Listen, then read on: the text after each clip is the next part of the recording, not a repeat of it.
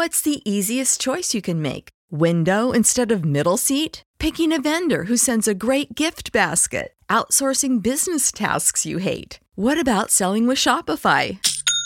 Whether you're selling a little or a lot, Shopify helps you do your thing, however you cha-ching. Shopify is the global commerce platform that helps you sell at every stage of your business. From the launch your online shop stage to the first real life store stage, all the way to the did we just hit a million orders stage. Shopify's there to help you grow. Whether you're selling scented soap or offering outdoor outfits, Shopify helps you sell. Wherever and whatever you're selling, Shopify's got you covered. Sign up for a $1 per month trial period at shopify.com slash try. Go to shopify.com slash try now to grow your business, no matter what stage you're in. Shopify.com slash try. When you need mealtime inspiration, it's worth shopping Kroger, where you'll find over 30,000 mouthwatering choices that excite your inner foodie. And no matter what tasty choice you make, you'll enjoy our everyday low prices, plus extra ways to save, like digital coupons worth over $600 each week. You can also save up to $1 off per gallon at the pump with fuel points. More savings and more inspiring flavors make shopping Kroger worth it every time. Kroger, fresh for everyone. Fuel restrictions apply. La naturaleza densa y montañosa de Alaska resultó el escondrijo perfecto para un asesino feroz y sádico. Perseguía a mujeres, secuestrándolas, violándolas y torturándolas. Las cazaba como animales para su propio y retorcido placer. El juego del cazador. Ella era una modelo joven que buscaba una oportunidad.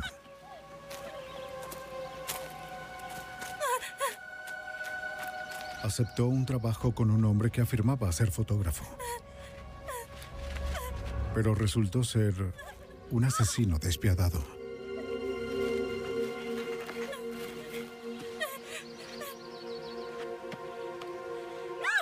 No fue su primera víctima. O la última.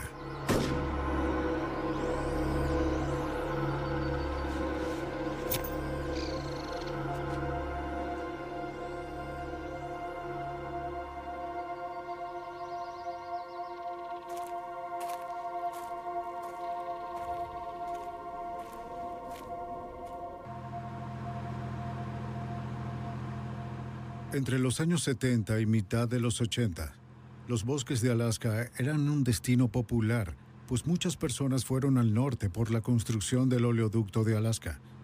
La población aumentó.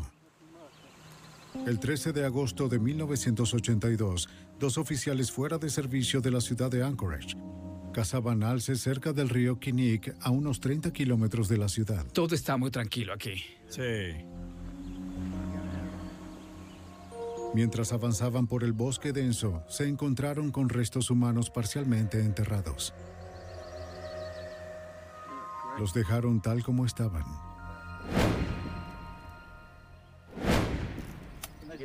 Al día siguiente, especialistas en escenas del crimen de la Policía del Estado de Alaska llegaron a la escena.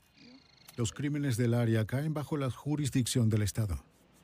Además de ropa y vendaje elástico, los agentes encontraron un cartucho calibre .223 en la tumba superficial. El cartucho está en la arena.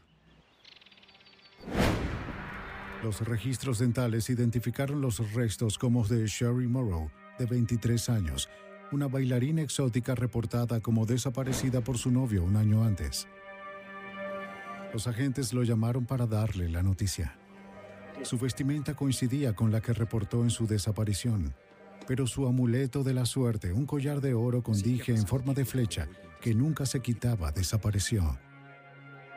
Morrow quizás fue asesinada poco después de su desaparición, dándole al asesino más de un año para cubrir sus rastros. Encontrarlo sería casi imposible. En el año que siguió al descubrimiento del cuerpo de Sherry Morrow, más mujeres comenzaron a aparecer. La triste realidad es que encontrar cuerpos en los bosques de Alaska No es tan extraño. Dos o tres veces al año un alpinista novato o algún cazador puede perderse y sucumbir a la naturaleza. Pero una cantidad creciente de cadáveres significaba otra cosa. Durante la construcción de una carretera nueva el 2 de septiembre de 1983, un equipo desenterró restos de un esqueleto humano cerca de donde se encontró el cuerpo de Sherry Morrow un año antes. Los huesos llevaban un buen tiempo ahí. Hasta no hace mucho, esta área del río Kinnick era tan apartada que solo se podía llegar por bote o avioneta. Ready to grow your online sales? Google Shopping ads now account for 76.4% of retail search ad spend in the U.S. That's why Equid e-commerce's new, fully automated Google advertising solution is designed to get your product picks to the top of Google search fast, making it easy for new customers and prospects to find your products on the world's most powerful search engine. Equid is the only e-commerce platform with a fully automated Google Shopping advertising solution. The process is simple. Sign up for any of Equid's paid plans, then choose your target audience. Choose the products you want to advertise, then launch your campaign. Through artificial intelligence, Equid automatically optimizes your Google Shopping advertising. You just sit back and track the results in your Equid store dashboard. That's it. And for a limited time, Equid is offering participating merchants a $150 credit to advertise on Google. Just spend $150 within 31 days and we'll automatically top up your account with an additional $150 worth of advertising credit. Terms and conditions apply. By far the quickest and easiest way I have found to set up effective adverts. Great for technophobes like me. Love how easy this is. Exceptional value and very targeted. Highly recommend. Visit Equid.com today and start selling in minutes.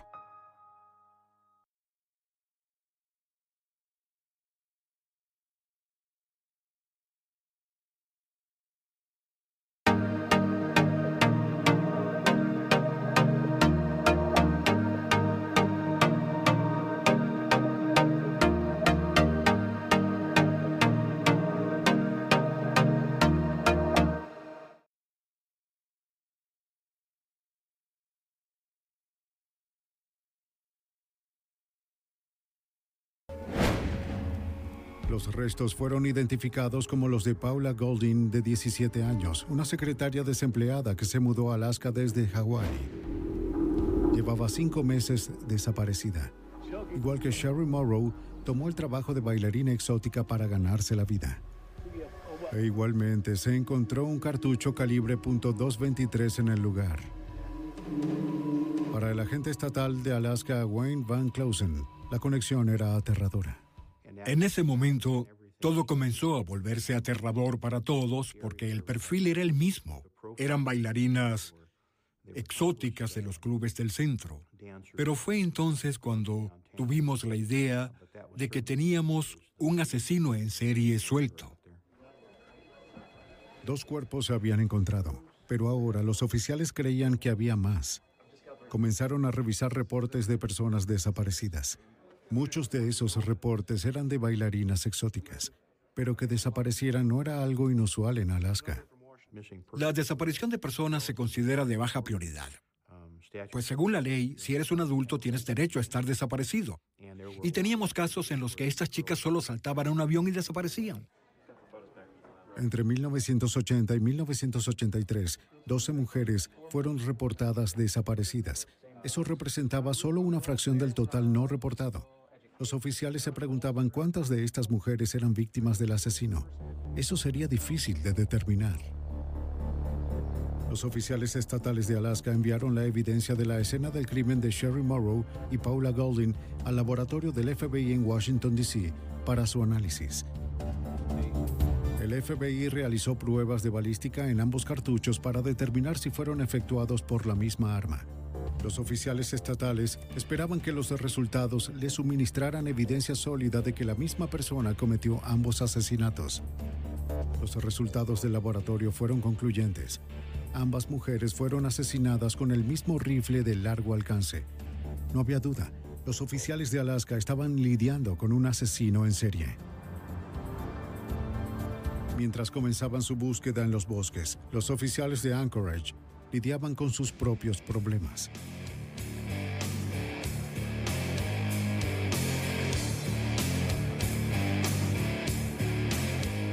Cada ciudad tiene su lado oscuro y Anchorage no es diferente. Excepto que en Alaska las noches son más largas y oscuras. En los 70 y los 80, Anchorage era una ciudad fronteriza. Los hombres venían a trabajar y las mujeres lo hacían para calmar su soledad. A algunas mujeres les atraían los clubes nudistas porque esperaban ganar dinero fácil.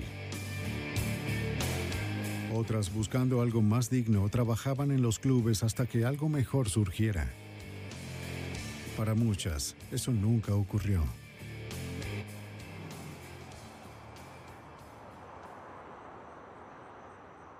Y en las calles de la ciudad rondaba un acosador. Las escogía con cuidado.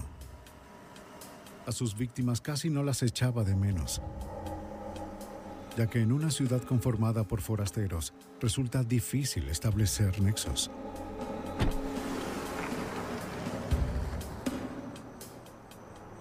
Algunas de las mujeres que desaparecieron de Anchorage aparecieron a salvo, otras nunca lo hicieron. Pero las desapariciones no eran el único crimen reportado. A primeras horas del 13 de junio de 1983, Cindy Paulson, de 17 años, corría por una autopista de Anchorage. Tenía poca ropa y esposas. Logró detener a un auto. Corría por su vida.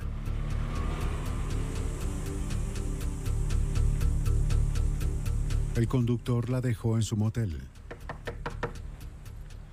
El recepcionista llamó a la policía de Anchorage. Señorita Paulson, Un oficial le quitó las esposas y trató de ¿se encuentra calmarla. Permítame quitarle El oficial de la policía, Greg Baker, recuerda el incidente. La encontramos esposada y con poca ropa. Fue muy convincente. Estaba muy asustada, muy atemorizada. Y nos contó su historia. Paulson, que era prostituta, le dijo a Baker que resultó engañada la noche anterior. Lo describió como muy delgado, desaliñado de un metro ochenta de estatura, con lentes y tartamudo. Pensó que no parecía un tipo peligroso.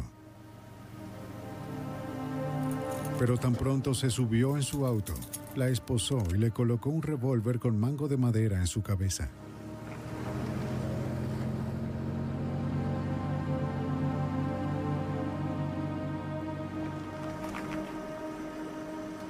Condujeron hasta un vecindario residencial respetable.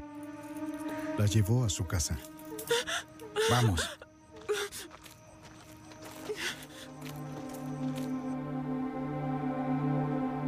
El lugar estaba bien cuidado y lleno de trofeos de caza. Tenía una cadena colgando del techo de la sala. La encadenó y la desnudó.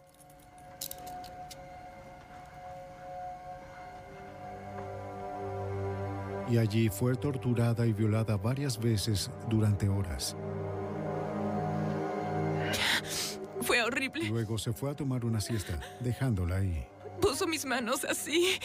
pero no había terminado. Dijo que la llevaría a su cabaña en el bosque. No, Si trataba de llamar la atención de alguien, la mataría y también a esas personas. Muévete. Le dijo que ya tenía su coartada preparada. Por favor. Sus amigos mentirían por él. Nadie creería su historia. Se dirigieron al aeropuerto. Pudo verlo subiendo un arma a una avioneta.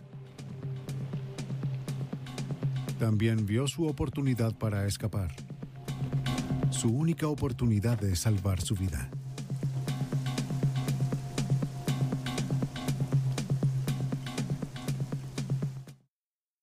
Extra Mal es como un sueño, comida caliente, ricos snacks, sodas del dispensador Fizz y con tus delivery apps favoritas te los entregan en la puerta de tu casa. Gracias Extra Mile por hacer los sueños realidad. Trátate muy bien en Extra Mile en algunas estaciones Chevron y Texaco.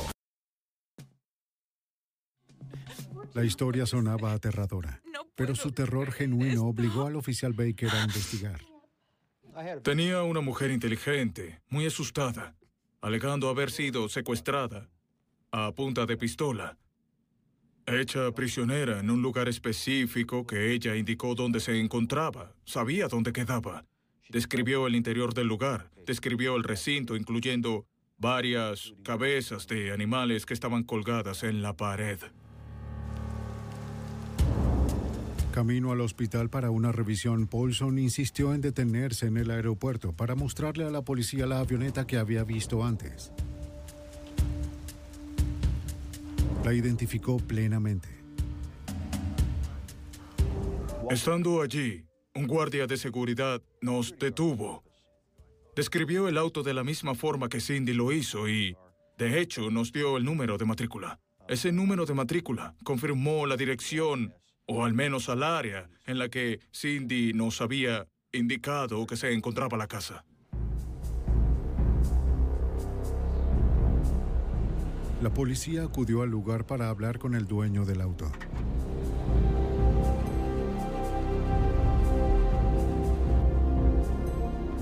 Llegaron minutos antes de que llegara a la casa, conduciendo el vehículo que Cindy Paulson describió. Hasta entonces todo lo que Paulson había dicho coincidía, pero el sospechoso tenía una historia propia que contar. Señor Hansen, señor. Según los registros de vehículos automotores, el auto en el que Cindy fue secuestrada pertenecía a Robert Hansen, un panadero de Anchorage. Hansen, quien encajaba con la descripción del hombre que Paulson suministró, respondió con calma las preguntas dijo que estuvo en la casa de un amigo desde las 5 de la tarde hasta las 11 y 30 de la noche, reparando un asiento de su avión. Seguidamente fue a casa de otro amigo y se quedó allí hasta las 5 y 30 de esa mañana. Después fue al aeropuerto e instaló el asiento. Hansen accedió a que la policía revisara su casa. De nuevo, la casa coincidía con la descripción de Paulson. Eso solo probó que había estado en la casa, no que Hansen la violó y torturó ahí. No encontraron evidencia alguna del hecho. Pero sí notaron un panel suelto. Detrás encontraron una colección de armas, pero no era de extrañar. Hansen era un cazador entusiasta. Encontraron un revólver, pero no coincidía con el que Paulson había descrito. Ni el arma, la cadena o la manta en la que fue envuelta se encontraron en ninguna parte.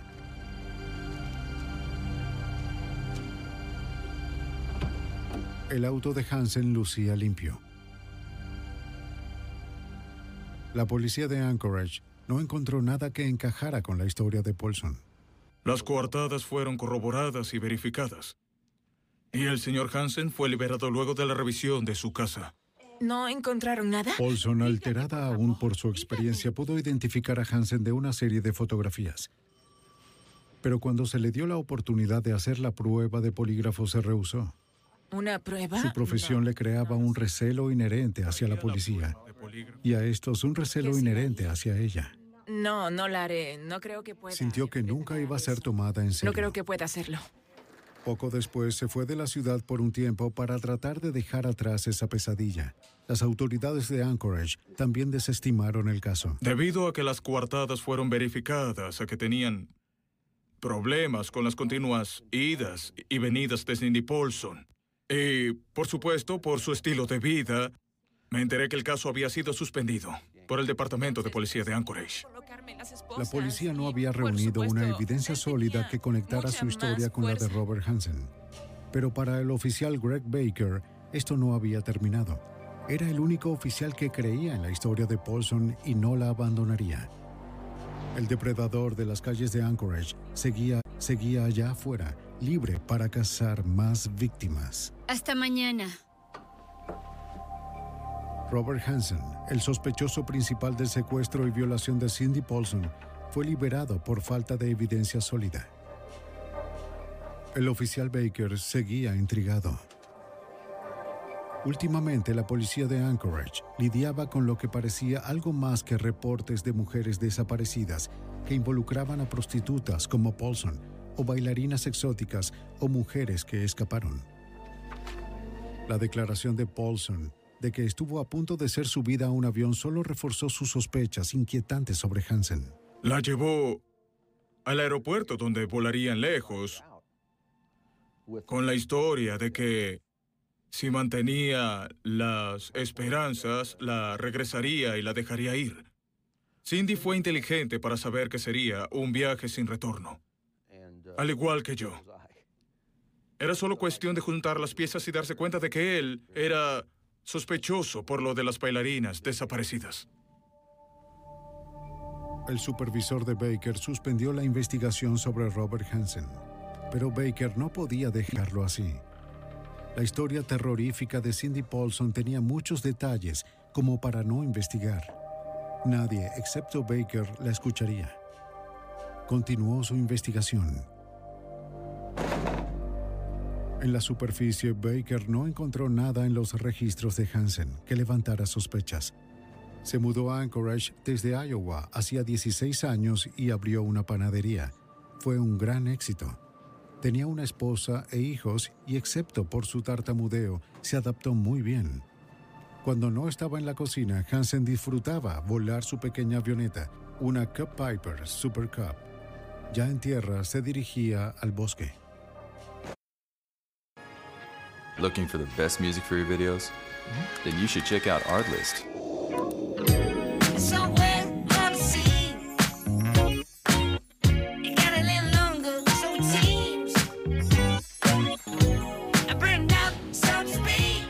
Artlist music is so good, you'll forget you're actually working. Start now and find the perfect song.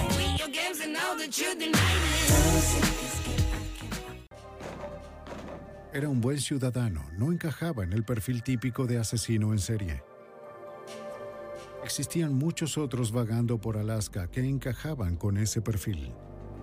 Ellos no tenían compañías, no tenían familias. Hansen sí. Tenía todo que perder.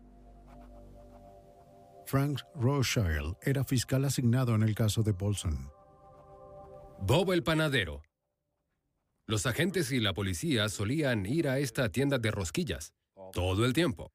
Solía ser un lugar conocido, tenía una panadería y todos lo conocían. Era muy... un sujeto agradable y trabajador. Sin conocer sobre la investigación que hacía el oficial Baker en Anchorage, los policías estatales seguían buscando a su asesino en serie. Seguían encontrándose cuerpos en los bosques de Alaska. Los agentes formaron un equipo de trabajo para estudiar las semejanzas entre las mujeres desaparecidas y las víctimas del asesino. Esperaban encontrar algún elemento común que los llevara a un sospechoso. Hasta que las autoridades supieran más, le informaron a las bailarinas y a las prostitutas que actuaran sobre seguro. Por primera vez, la policía y las prostitutas estaban del mismo lado. Según Rothschild, el objetivo era preservar la vida. El deber de las fuerzas policiales era y sigue siendo asesorar a estas mujeres que trabajan en algunos de esos clubes y también en las calles para que se cuiden y advertirles que había un sujeto maniático que secuestraba y mataba personas. Un poco más de investigación reveló que el historial criminal de Hansen era extenso. 12 años antes, en 1971, fue arrestado dos veces por secuestro, violación y asalto con arma letal. Eran crímenes que reflejaban una inquietante semejanza con lo sufrido por Cindy Paulson. Baker no pudo suministrarle esa información a su supervisor. El caso de Paulson había sido suspendido de forma oficial y Baker así desafiaba a la autoridad. Eso lo dejó sin alternativas. En aquel momento reuní todos los informes y antecedentes que pude encontrar del señor Hansen y entonces se los llevé a los agentes. Oigan, miren lo que recibí. Cuando los agentes recibieron el expediente del oficial Baker, se sintieron optimistas. El testimonio de Paulson, junto con los registros policiales de Hansen de Anchorage, lo convirtieron en el sospechoso principal en el caso del Estado. La investigación de los agentes encajaba con la de Baker. Ambos estaban lidiando con el mismo psicópata. Robert Hansen se convirtió en su principal sospechoso. Creo que todos le prestaron mucha más atención porque al observarlo lucía como un verdadero sospechoso. Tenía amplios antecedentes criminales, incluyendo algunas agresiones sexuales. El único problema era la evidencia. Aun cuando Hansen era un violento agresor sexual, sus registros no lo señalaban como alguien capaz de cometer homicidio y no existía alguna conexión que lo vinculara con Sherry Morrow, Paula Golding y las otras mujeres desaparecidas. En ese punto los agentes no tenían lo suficiente para una orden de registro. Solo sabían que tres mujeres estaban muertas y doce desaparecidas. Afuera se echaba un asesino en serie. Los agentes necesitaban atraparlo antes de que asesinara de nuevo. Necesitaban ayuda. Se trataba de un asesino múltiple. Y en Alaska no se tenía experiencia con esos casos. Y alguien intuyó que el FBI no solo tenía experiencia, sino que tenía una unidad diseñada específicamente para tratar de ayudar a descubrir quiénes eran estas personas. Para atrapar al asesino en su propia casa, los agentes pidieron ayuda a más de 4.500 kilómetros de distancia. Solo el FBI contaba con los recursos necesarios para entrar en la mente del asesino. Cuando los agentes estatales de Alaska determinaron que tenían a un asesino en serie en sus manos, se dieron cuenta de que no tenían la experiencia para detenerlo, pero conocían a alguien que sí. En Cuántico, Virginia, se encuentra la Unidad de Apoyo Investigativo del FBI. Aquí los agentes intentan predecir patrones de conducta al analizar las acciones de un criminal. El agente retirado del FBI, John Douglas, ayudó a construir perfiles de comportamiento y aún trabaja como asesor. Sus perfiles se basan en 25 años de entrevistas con asesinos convictos, quienes le enseñaron a Douglas a pensar como ellos. Aprendió que los asesinos en serie actúan según sus fantasías de control y conquista. A medida que Douglas poco a poco gana su confianza, los lleva de regreso a la escena del crimen. Al final los haces hablar. Al principio te dan esa mirada misteriosa, regresan, vuelven a 10 años atrás, 20 años atrás, cuando cometieron el crimen y entonces fijan en ti esa mirada y sus recuerdos son tan precisos que la fantasía es lo que los hace seguir una y otra vez. Y les permite sobrevivir cuando están en prisión, así que tengo que aprovechar eso. Toma tiempo, pero una vez que estoy ahí, obtengo muy buena información. De estas entrevistas extrajo una lista de rasgos y hábitos comunes de los asesinos en serie. Comienzan muy jóvenes con crímenes menores como piromanía o maltrato a animales. Con los años su violencia aumenta. Para cada caso nuevo, los analistas aportan su conocimiento de cómo evolucionan los asesinos. Para comprender al criminal, debes estudiar el crimen. Hay que ver si puedes obtener un análisis basado en los informes preliminares de la policía, fotos de la escena del crimen, el perfil de la víctima, los protocolos de las autopsias, revisarlo todo, revisar las fotos de la autopsia. Se realiza un análisis de todo el crimen, el nivel de riesgo que el sujeto tomó, el nivel de riesgo de la víctima, el análisis del área, quizás de la escena del crimen o tal vez de las múltiples escenas del crimen, y basado en eso, se intenta entonces obtener un tipo específico de perfil. Al examinar cada aspecto de un crimen no resuelto, un analista puede determinar características específicas del asesino, tales como edad, profesión y aspectos físicos.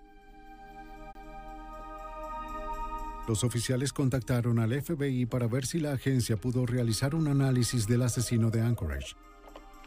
Esperaban que el perfil afinara la investigación y aportara pistas que hubieran pasado por alto. Los oficiales le dieron al FBI lo que necesitaban para construir el perfil de conducta. Para un perfil acertado y preciso solo necesitaban hechos por parte de los agentes, no análisis ni teorías. El oficial Wayne Van Clausen no quería perder tiempo. La información que recibió del oficial Baker despertó sus sospechas sobre Robert Hansen pero necesitaba más información. Los registros criminales apenas comenzaban a ser computarizados y no tenían acceso a todos ellos en Anchorage.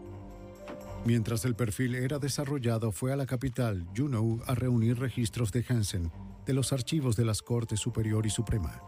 En su misión para reunir hechos, Van Closen investigó cada ciudad en la que vivió Hansen. Encontró informes de Robert Hansen que se remontaban a 1961. Se llevó todo lo que pudo cargar, el resto lo envió en un camión y se dirigió a casa. Mientras estuvo en Juneau, el FBI obtuvo un perfil criminal del asesino en serie. El hecho de que fuese tan prolífico significó para Douglas que el asesino tenía los medios para pasar desapercibido en la comunidad, alguien que trabajaba de forma independiente. Casi como el dueño de una empresa, le gustaba pasar tiempo al aire libre, ya que los cuerpos fueron encontrados en zonas boscosas remotas. Puesto que cazaba prostitutas, Douglas concluyó que al asesino le costaba hablar con mujeres, tenía baja autoestima y creció sintiéndose como un marginado. Basándose en asesinos con perfiles similares, Douglas aportó una característica específica para explicar la causa de esos sentimientos de inadecuación. Un rasgo que tenía un parecido inquietante con uno de Robert Hansen. El rasgo que nos impactó fue cuando dijeron que podría tratarse de algún tartamudo o alguien que balbuceaba, con un defecto del habla. Como lo supieron, fue una de las cosas que sugirieron que destacaría. Muy bien, esto es lo que tenemos. El perfil del FBI apuntaba a Robert Hansen, pero estaba por darse a conocer la deducción de Douglas. Al regresar Van Closen, los agentes analizaron los archivos.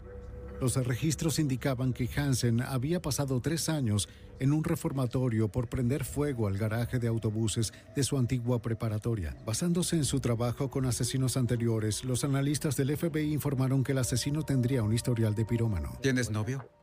Sí, así es. ¿Sí? El perfil describió al asesino como un inadaptado social.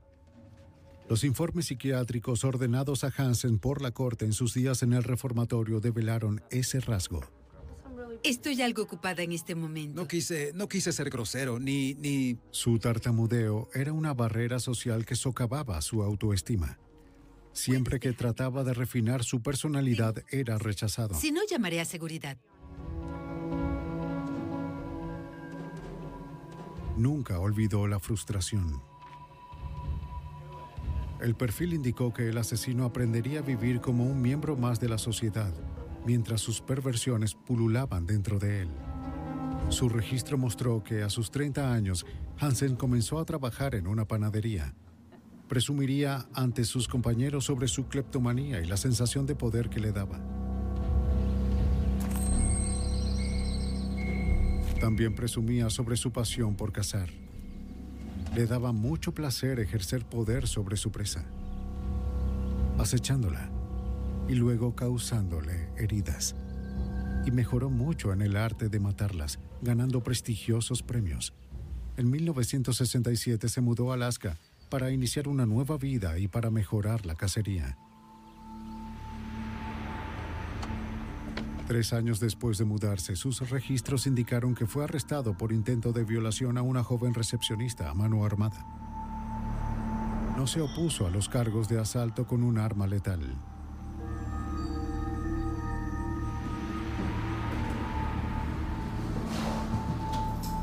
Poco más de un mes después, fue imputado por el intento de agresión a una mujer de 18 años que siguió a su casa. Este hombre se involucró en casos de robo apenas llegó a Alaska, en casos de secuestros y le hicieron evaluaciones psiquiátricas que mostraban que era muy inestable con toda clase de fantasías extrañas. Fiel al perfil, Hansen parecía un ciudadano respetable, por lo que los tribunales fueron indulgentes. En una oportunidad afirmó tener pérdidas de memoria y recibió tratamiento psiquiátrico y cinco años en un programa de inserción laboral. Secuestró a una de sus primeras víctimas fuera de una cafetería, la llevó a una cabaña en la naturaleza y la violó a mano armada. Ella tenía 17 años en ese momento. Por supuesto, me dijo que si llamaba a la policía me perseguiría y me mataría. Me dijo que era un hombre de negocios excepcional. Nunca mencionó mientras duró la violación, ni antes ni después de eso, que estaba casado, pero sí que era un hombre de negocios excepcional y que yo solo era una niña y nadie me creería. Y tuvo razón. Todo lo que los analistas dijeron del agresor de las matanzas en serie encajaban con el sospechoso Robert Hansen, un hombre de verdad peligroso que pasaba desapercibido dentro de la multitud. Mientras los policías se concentraban en Hansen, se dispersaron para buscar más víctimas en el área del río Kinnick, donde tres cuerpos habían sido encontrados. Creían que las bailarinas que aún estaban desaparecidas podrían estar enterradas cerca de las otras tumbas, pero los agentes no encontraron nada. El área era muy grande y remota como para cubrirla por completo.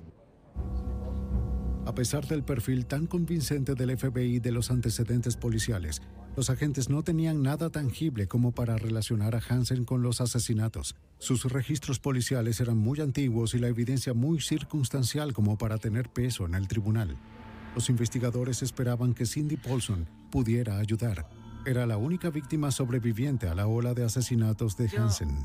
Tal vez podría recordar algo más de su experiencia. Paulson dio otra declaración, pero esta vez pudo identificar una de las armas que Hansen tenía en su posesión. Aparte de Paulson, Hansen no había sido implicado en una violación o secuestro por más de 10 años. Pero con la esperanza de fortalecer su caso y establecer un patrón de conducta, los investigadores buscaron otra víctima de Hansen de años anteriores, cuya experiencia coincidiera con la de Paulson.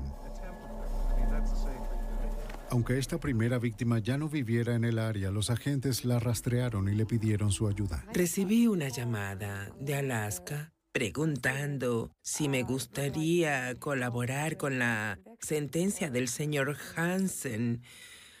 Me dijeron que había asesinado hasta donde sabían a siete mujeres.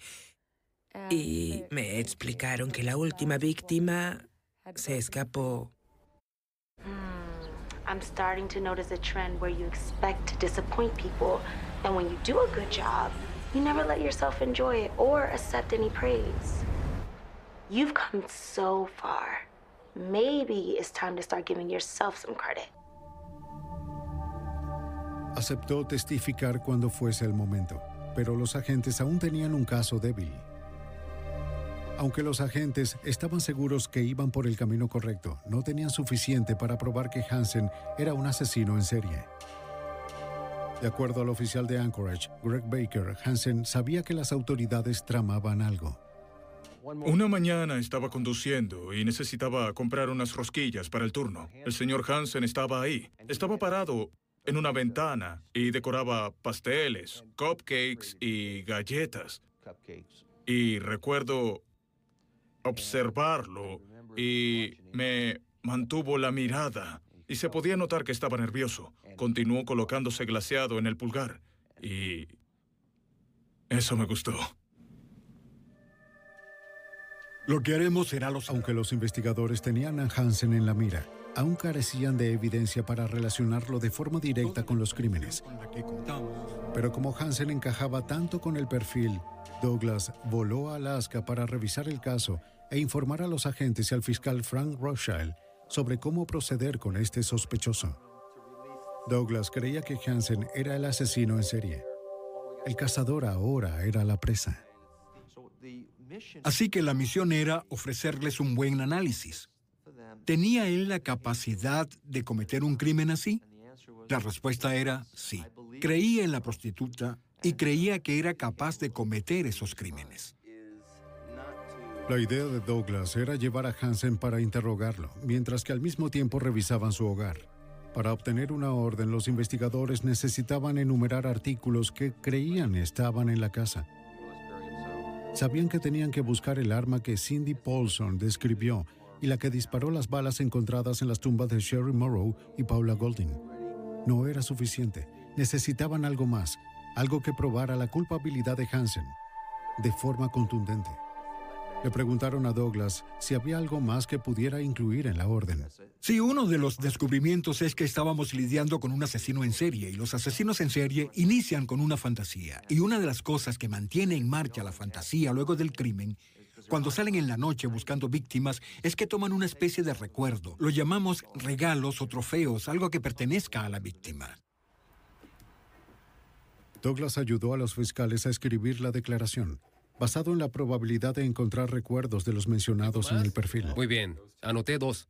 Cualquier cosa, desde una joya de la víctima hasta una licencia de conducir. Muy bien, sí. Pero un perfil de conducta nunca antes había sido usado como la base de una orden de registro en los Estados Unidos. Rothschild sabía que necesitaba respaldarlo con más información convencional. Era obvio que el departamento fiscal quería que la orden de registro fuese a prueba de balas. Querían que fuese completa y positivamente segura, sin ningún error. Sabían que se trataba de un caso grande. Lo último que querían era que algo saliera mal con la orden de registro y tuvieran que descartar la evidencia.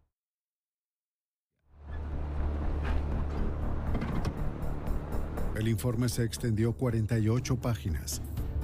El juez autorizó ocho órdenes de registro para la propiedad de Hansen. Ahora solo necesitaban a Hansen. Se aprendieron su patrón, conocían su agenda.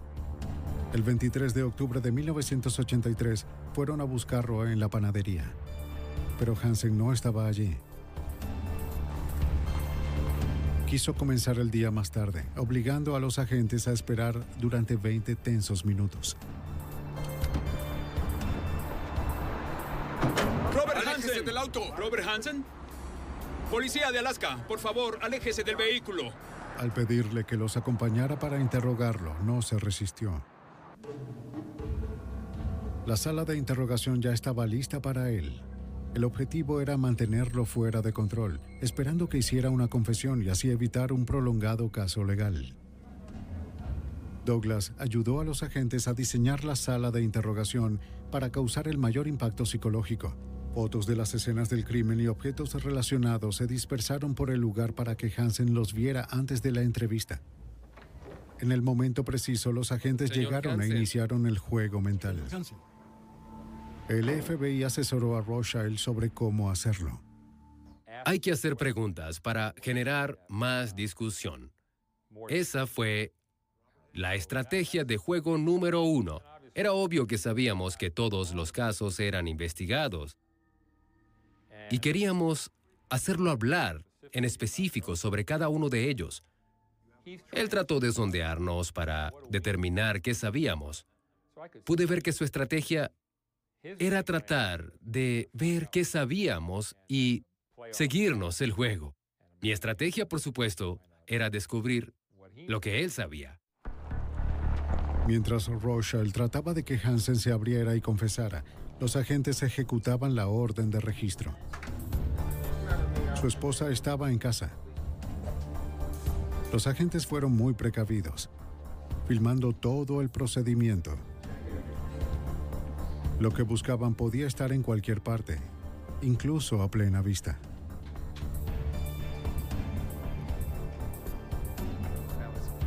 Hansen sabía que los agentes habían accedido a sus registros policiales y psicológicos. No les dio a las autoridades nada que no supieran ya. Habló sobre su infancia dolorosa, su estricta familia, su ira. Admitió recoger a bailarinas y prostitutas a principios de los 70 y lo mucho que le enfurecía que trataran de aumentar sus tarifas, pero negó amenazar a ninguna de ellas, no admitió nada. Mientras Hansen contaba su historia y su casa era revisada a fondo, otros agentes se dirigieron a su panadería y al aeropuerto para revisar su avión. Ambos lugares estaban limpios. La casa fue el punto principal de la investigación. El registro cuidadoso de la habitación en la segunda planta produjo un descubrimiento curioso e inquietante. Un mapa aéreo de la región marcado con 37X. Parecían estar apiñadas, sobre todo cerca del área donde se encontraron los cuerpos. Pero había docenas de marcas más que de cuerpos, al menos hasta el momento. Los investigadores siguieron hasta el ático. Bajo el material aislante, los agentes hallaron armas. Entre las que encontraron estaban un pequeño rifle 14 Ruger .223, como el usado para asesinar a Sherry Morrow y a Paula Golding, y un revólver con mango de madera parecido al que Cindy Paulson describió. Diga. El equipo de búsqueda le informó a Van Closen las buenas noticias. ¿Les resulta familiar? ¿Las ha visto antes? La red se estaba cerrando sobre Hansen. Y él lo sabía, pero no estaba listo para hablar aún. El interrogatorio continuó por horas. No parecía probable alguna confesión. Yo... yo nunca la he visto. Mientras los agentes recolectaban evidencia, el caso se esclarecía más. Una amiga y vecina de Hansen se acercó, curiosa por lo que sucedía. Estaba asombrada por las noticias. Luego hizo una confesión que destruyó la última parte de la historia de Hansen. Les contó a los agentes que su esposo apoyó a Hansen con su coartada, la noche del secuestro de Cindy Paulson. Mintió para proteger a su amigo sin caer en cuenta de lo grave que eran los cargos en su contra. El esposo llamó después a la policía y se retractó de su declaración. La coartada de Hansen se evaporó. A medida que la búsqueda continuaba, los agentes encontraron la evidencia más incriminatoria hasta ese momento. Una evidencia que Douglas sabía que debía estar por ahí en alguna parte. Encontraron el collar de Sherry Morrow y otras pertenencias de las mujeres asesinadas o desaparecidas. Habían encontrado el alijo de trofeos de Hansen. Los investigadores llamaron a la estación. A pesar de que tenían a Hansen donde querían, seguía sin confesar. Pero tenían lo suficiente para encerrarlo por el caso de Cindy Paulson. La fianza se fijó en 5 mil dólares. Ahora los investigadores tenían tiempo para armar el caso en contra de Hansen como un asesino en serie. Llamaron a la víctima anterior para ver si aún quería cooperar. En ese momento ellos pensaron que había asesinado a 11 mujeres, que si seguía interesada en ser testigo, pero sentían que en verdad me necesitaban porque él no había confesado. ¿Hay noticias? Tres puntos en el mapa encontrado en su habitación coincidían con las ubicaciones de los cuerpos encontrados por los agentes. Otra X marcaba la ubicación de un cuerpo encontrado por la policía de Swart años antes. Se presumió que las X restantes señalaban las tumbas de más víctimas, docenas de ellas. Observar el mapa, sin duda, era escalofriante. Porque creíamos en el mapa. El mapa era un conteo de cuerpos. Él mantuvo el rastro. No tenía recortes de prensa. Él tenía el mapa. Cuando los agentes pensaron que tenían suficiente para condenar a Hansen por al menos cuatro asesinatos, lo confrontaron a él y a su abogado con la evidencia. Hansen no pudo refutarlo, no tenía dónde esconderse.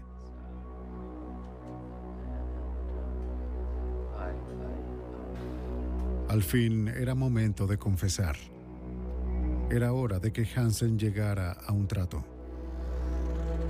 Hansen dijo que confesaría los asesinatos que pudieran comprobarse, siempre que no se le diera publicidad al juicio y que su familia no fuese involucrada. Exigió ser encarcelado fuera de Alaska cuando el juicio terminara. A cambio de solo cuatro condenas, aceptó mostrarle a los agentes dónde estaban enterrados otros cuerpos. Los investigadores llamaron a la víctima anterior para darle las buenas noticias. La tercera vez que llamaron me dijeron que había confesado y que no me necesitarían. Así que colgué el teléfono al terminar de hablar. Tomé a mi hijo para llevarlo a la escuela. Fui hasta la puerta con mi esposo y mm, comencé a desmoronarme. Comencé a llorar. No podía parar. No tenía control de la situación. Me controló a mí. Podía ver cada una de esas mujeres cómo, cómo murieron. Tal vez casadas, como perros, heridas y perseguidas. En su confesión, Hansen describió cómo llevaba a sus víctimas al bosque y las cazaba como presas. Durante los 12 años que vivió en Alaska, violó a más de 30 mujeres y desarrolló muchas estrategias para capturarlas. Summon your Scream Squad for legendary scares at Universal Studios Hollywood's Halloween Horror Nights. Resist Vecna's gruesome curse as you take on Stranger Things 4 and more. Grab your tickets now. Event not recommended for children under 13. Una vez se encontraba a un objetivo factible, alguna mujer solitaria como Sherry Morrow. Se hacía su amigo y acordaba encontrarse en un lugar de comida rápida. Si era bailarina o aspirante a modelo, le ofrecía pagarle por fotografiarla. Llegaba temprano y permanecía en su auto. De esa forma se aseguraba de si la mujer llegaba sola y de que no tenía a nadie esperándola en el estacionamiento, sin testigos. Luego entraba a encontrarse con su nueva víctima.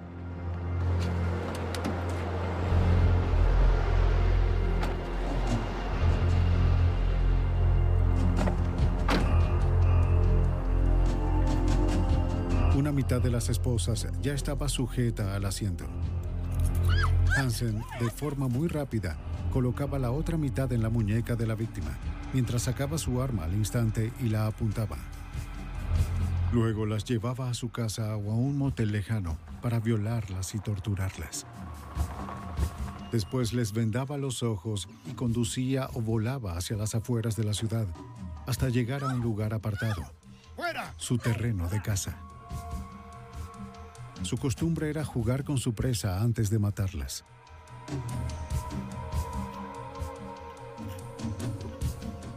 Hansen confesó que en el verano del año 83 diseñó lo que llamó su plan de verano.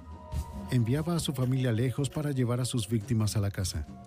Una vez que terminaba con ellas, se deshacía de ellas en la naturaleza. Cierra la 26. El 27 de febrero de 1984, Robert Hansen fue condenado por asesinar a cuatro mujeres y sentenciado a 461 años de cadena perpetua sin libertad condicional.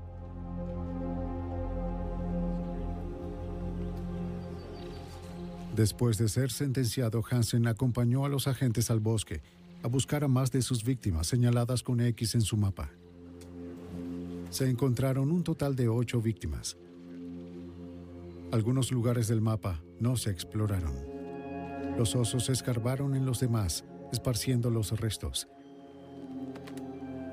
Los investigadores nunca sabrán cuántas de las 37X representaban alguna de las víctimas de Hansen. Según John Douglas, el mapa tal vez mostraba una pequeña parte de su terreno de caza. Asesinos como Hansen podrán entrar en contacto con muchas mujeres, pero la fantasía lo es todo.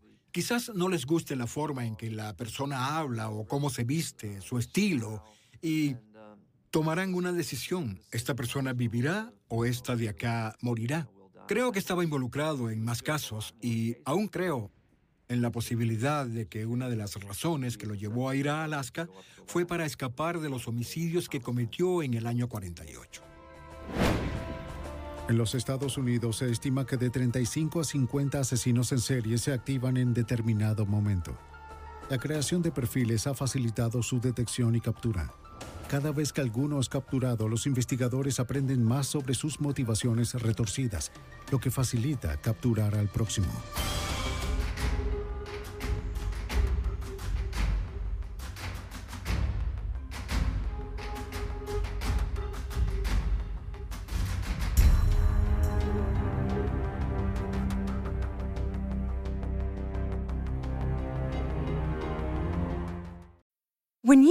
Mealtime inspiration, it's worth shopping Kroger, where you'll find over 30,000 mouthwatering choices that excite your inner foodie. And no matter what tasty choice you make, you'll enjoy our everyday low prices, plus extra ways to save, like digital coupons worth over $600 each week. You can also save up to $1 off per gallon at the pump with fuel points. More savings and more inspiring flavors make shopping Kroger worth it every time. Kroger, fresh for everyone. Fuel restrictions apply. Save big on your Memorial Day barbecue, all in the Kroger app. Get three pound rolls of juicy 80% lean ground beef for $3.49 a pound with a digital coupon. Then get select varieties of flavorful Powerade, Body Armor Super Drink, or Arizona tea for 77 cents each, all with your card. Shop these deals at your local Kroger today, or tap the screen now to download the Kroger app to save big today. Kroger, fresh for everyone. Prices and product availability subject to change. Restrictions apply. See site for details.